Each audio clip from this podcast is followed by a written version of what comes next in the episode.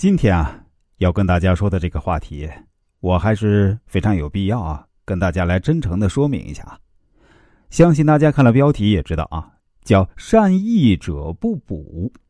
当然啊，我是按照曾仕强先生书中的原文来读的。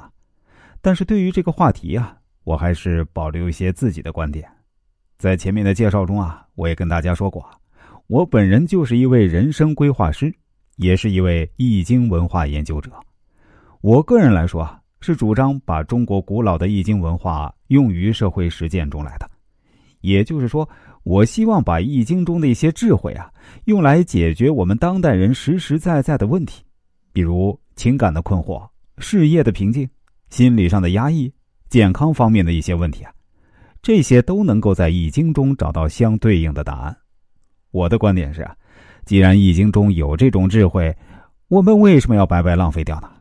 当然，我们现在所谓的易经啊，其实说的就是周易，但实际上啊，在中国古代，除了周易之外啊，还有连山易和归藏易，这三本书合起来叫三易，啊，只有这三本书加在一起，才叫真正的易经。但是因为连山易和归藏易啊，现在都没有留下来。被秦始皇焚书坑儒的时候烧掉了，所以大家现在看到的易经啊，就只剩下周易了。但实际上啊，连山易和归藏易的一些思想精髓，还是在中国民间很好的保留下来了。比如现在民间关于面相学、关于祝由术的一些知识啊，其实啊就跟连山易有关的；民间关于风水和养生方面的一些知识呢，就跟归藏易有关联的。我本人啊，从小就生活在一个特殊的家庭。我奶奶是一位民间面相师。我以前也怀疑过，面相到底跟周易是否有关系呢？按理说是有关系的，但似乎关系也不像是八字学、紫微学那么密切。但有一次啊，我奶奶对我说，面相其实跟连山易的关系更大。哎，我顿时就恍然大悟了。所以啊，我想要告诉大家的是啊。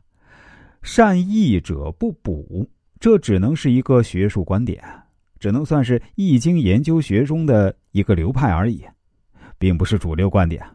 实际上，在中国古代，比如诸葛亮啊、刘伯温呐、王阳明啊，他们都是熟悉易经的人，而且他们也会把易经中学到的知识啊运用到实际预测中来的。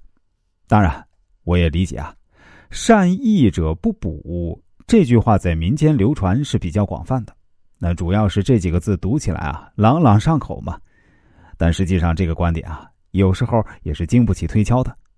大家想想啊，说这句话的人肯定不是做易经预测这行的人。那换言之啊，说这句话的人呢，肯定是个外行。如果是内行的人，怎么可能说这句话砸了自家的饭碗呢？大家说对吧？既然是外行说的。那就只能当做一个观点而已。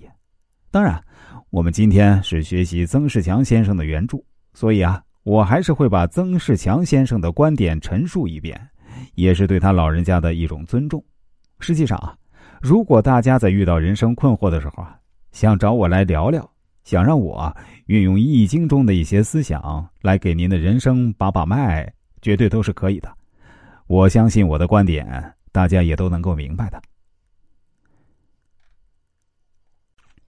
如果大家对我所讲述的内容感兴趣，或者想了解一下自己的人生未来的路该怎么走下去，想让我盘点一下自己的人生，其实都是可以的。您只需要添加我的 QQ 号：八零六零四七六零幺，这是一个九位数的号码啊。下面我再说一遍：八零六零四七六零幺。如果您实在不方便 QQ 呢，也是可以加一下微信，那微信呢也是这个号码。